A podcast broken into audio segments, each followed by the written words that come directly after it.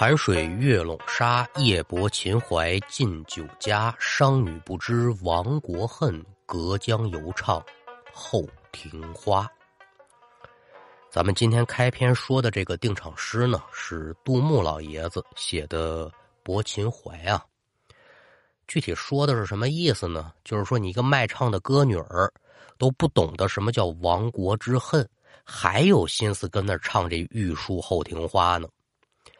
玉树后庭花呢，就是陈叔宝，就是咱说的那个陈后主啊，写的那些个淫词浪调、亡国之音。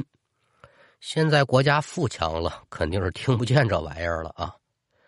不过上海震旦职业学院呢，有这么一位无知无德、姓宋的老师，在国家公祭日过后的第二天呢，说了这么一段话。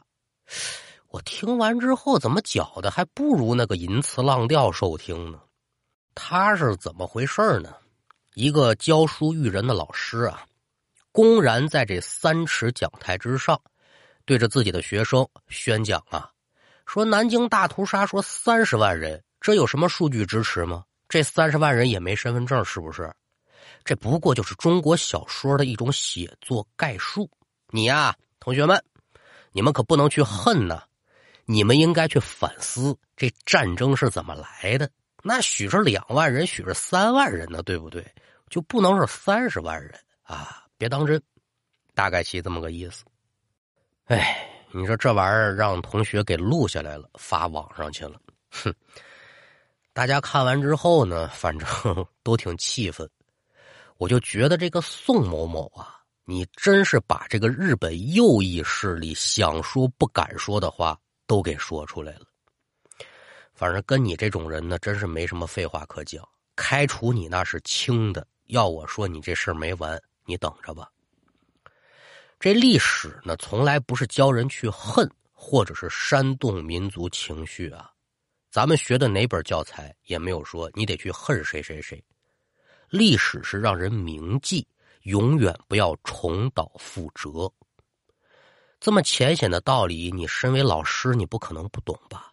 如果懂，你面对学生还能说出这种话，你的用心何其毒也呀！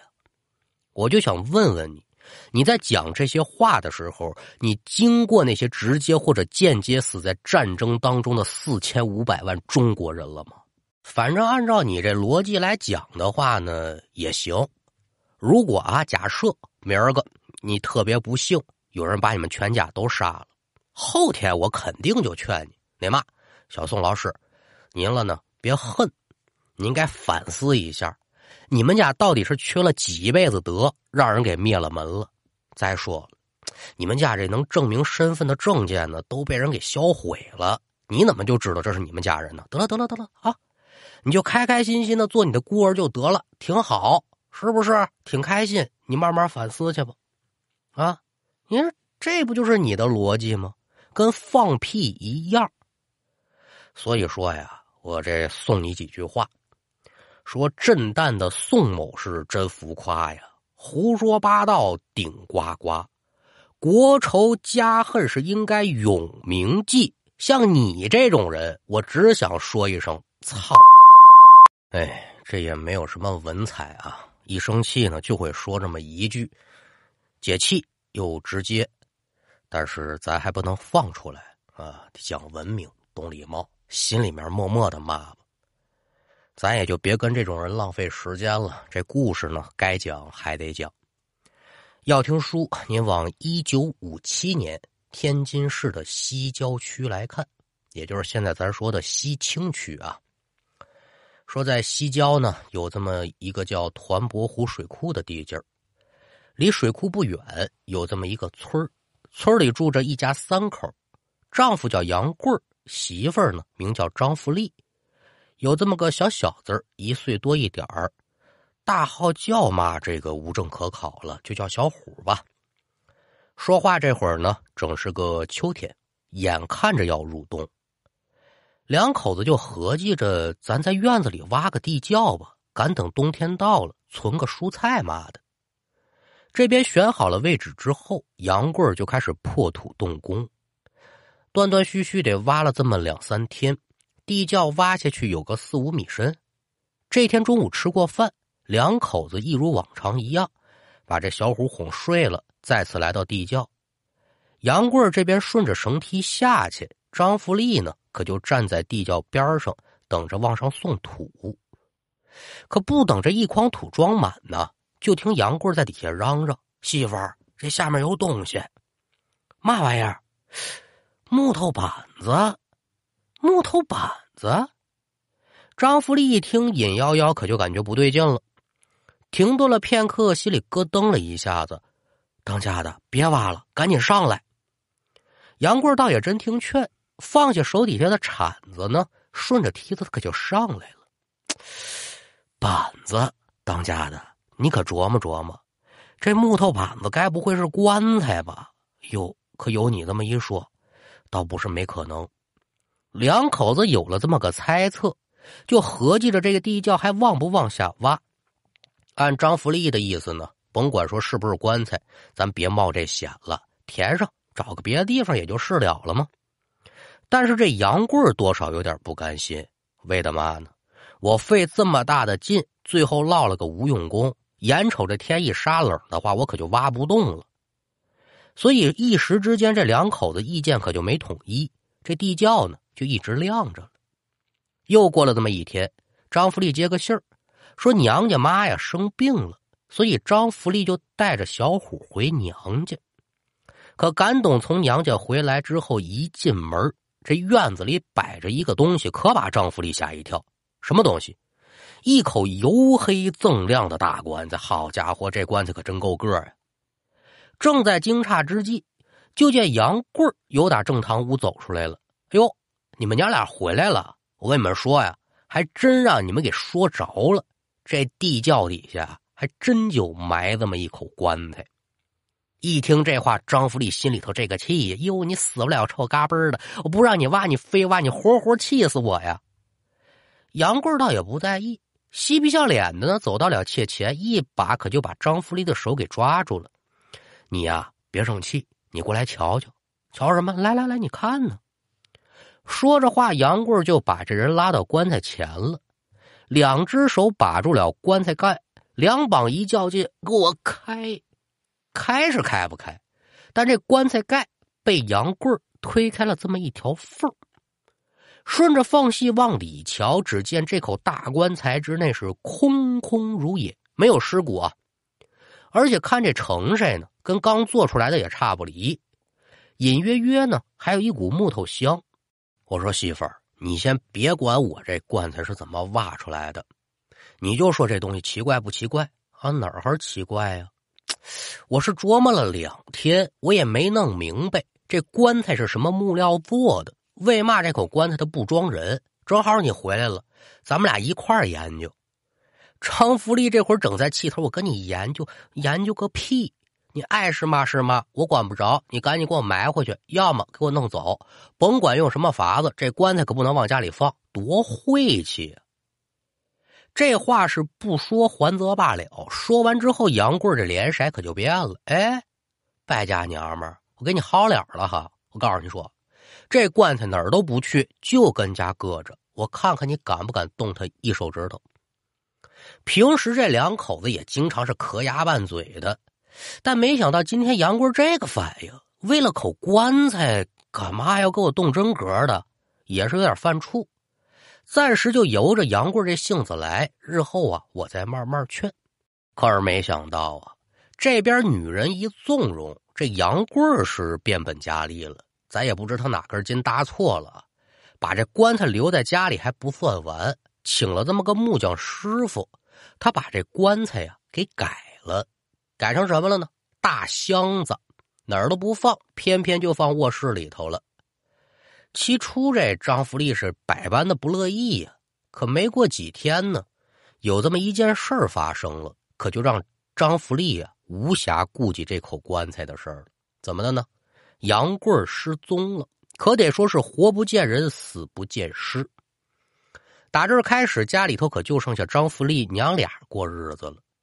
这边是一边寻找杨贵的下落，一边就想办法处理这箱子。可也奇怪了，这箱子就像在他们家扎了根似的，任凭使尽了一切的办法搬不动。而张福利家中有个棺材改成的柜子，这事儿很快在村里可就嚷嚷动了。大家都觉得这事儿够邪乎，啊而张福利更是把这间卧室直接就给封起来了。我呀，挪旁屋睡去吧。有书则长，无书则短，这一晃时间可就来到了一九六九年，准确的说是一九六九年的十二月十二号下午一点来钟。张福利干完农活往家里走，一瞧呢，六岁的小儿子小宝一个人在家，自己的大儿子小虎呢不见了。说到这儿呢，得给您解释一下啊，说这个爷们都失踪哪来的二儿子呢？这小宝可不是张福利亲生的，三年前小叔子呢英年早逝，把这小宝就过继给张福利了。虽然说不是亲生的，也当亲儿子养。一瞧这小虎子没了，张福利就得问呢：“你哥哥呢？”小宝摇头说：“我不知道去哪儿玩去了。”寻思着应该是啊，在外头疯跑。张福利可没在意。不成想，一直到了凌晨一点多，小虎还没回来。张福利坐不住了，带着小宝可就出去找人。同村的邻居问了个遍。其中有几个小孩说，下午的时候我们跟小虎还在一起捉迷藏了。所有人都找见了，就没找见这虎子，以为他回家了呢。大家也没管，该玩就玩。打这之后，我们就没瞧见他。这下整个村里的人可就把这心给揪揪起来了。孩子丢了，这是个大事儿啊！找吧，一直找到了天光大亮也没见人，最后万不得已报警吧。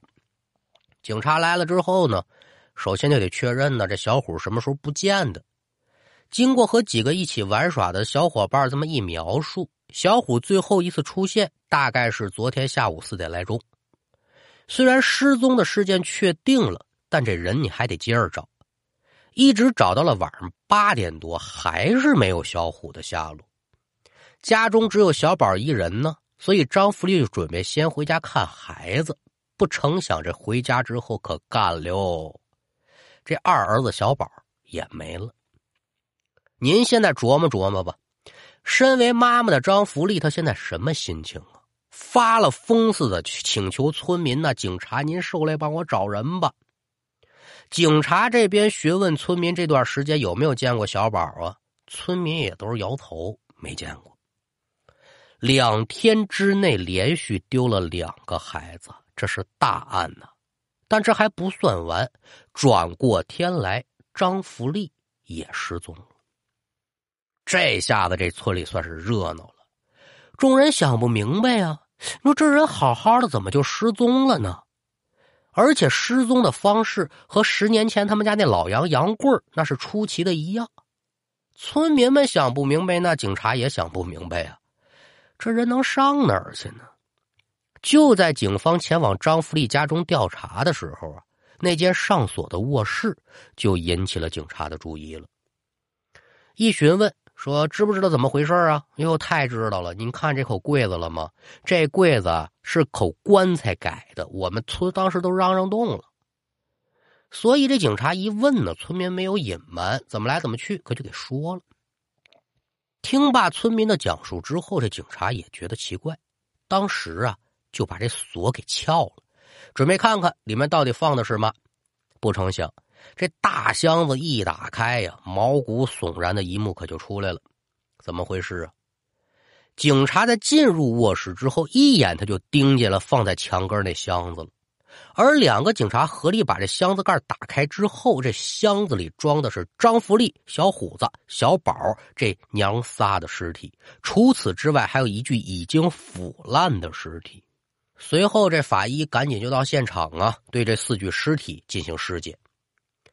检验报告显示呢，这小虎子的死亡时间是十二月十二号，小宝的死亡时间是十二月十三号，张福利的死亡时间是十二月十四号。这三个人身上可都没外伤啊，死亡原因都是窒息。那具腐烂的尸体呢，也是经过人家刑侦部门的技术手段吧，也确定了，正是啊十年前失踪的杨贵初步检验，反正杨贵身上好像也没有外伤。书给您说到这儿，这邪乎的可就来了。咱一样一样的说。首先，这一家四口是怎么进到这箱子里头的？说是自愿的还是人为的？那如果是人为的，为什么周围的邻居把这大活人啊往这箱子里搁，邻居听不着一点动静，他怎么就那么心甘情愿？另外，咱再说，几个人身上都没外伤，这就排除了被人打晕之后扔箱子里的可能。法医检查呢，也没有在几个人身上检测到有毒啊或者安眠药的成分。那如果说是自愿的，杨贵夫妻俩有这可能性，但俩孩子他决然不能把这箱子盖子打开吧？刚才咱说了，箱子盖子是两名警察合力打开的，经过称重，这箱子盖六十多斤。另外一节，咱说一个大胆的想法啊。说这一家四口生活压力大，想不开了，自杀。你说他怎么就选择在箱子里自杀呢？最邪乎的是什么呢？当年张福利在寻求村民帮助将这箱子搬走的时候，不止一个人看过这箱子，里面可没有杨贵儿的尸体。为什么杨贵儿的尸体又出现在箱子里头了呢？这些令人匪夷所思的点是解决不清楚了。所以，张福利一家四口这起神秘失踪死亡案件，一直到现在，它也是个谜，没有找到真相，成了一个悬案。一般天津市的人呢，总是拿这个说事儿啊。村民们呢，就将整件事情的中心点全部投向用这个棺材改成的箱子了。那邪乎灵异的说法是层出不穷啊！就光我小时候十几岁的时候，我听到的版本就不少于四五个。一个比一个说的热闹，但是呢，看来看去还是朱世界同志总结的这个呢，像那么回事最后吧，在众人的坚持之下，说这箱子咱留不得，放在哪儿它都是个祸害。起初呢，还担心这箱子像十年前一样搬不动，可是没想到呢，这次能搬动了。众人将箱子抬到院子当中，先是拿斧子劈。可咱也不知这到底是个什么木料，怎么就这么结实？几个壮劳力是轮番的劈，这箱子就只砍出那么一小道裂缝。斧子不行，那咱拿火烧。对了，加上汽油助燃物，一把火就烧起来了。您想啊，它光一个箱子盖就有六十多斤，这箱子得有多大？烧了多长时间呢？三天整，才把这箱子彻底算是烧完了，而其中的真相也就随着一把火彻底的不见了。那书说至此，咱们今天这一段故事可也就告一段落。咱们呢，下回再见。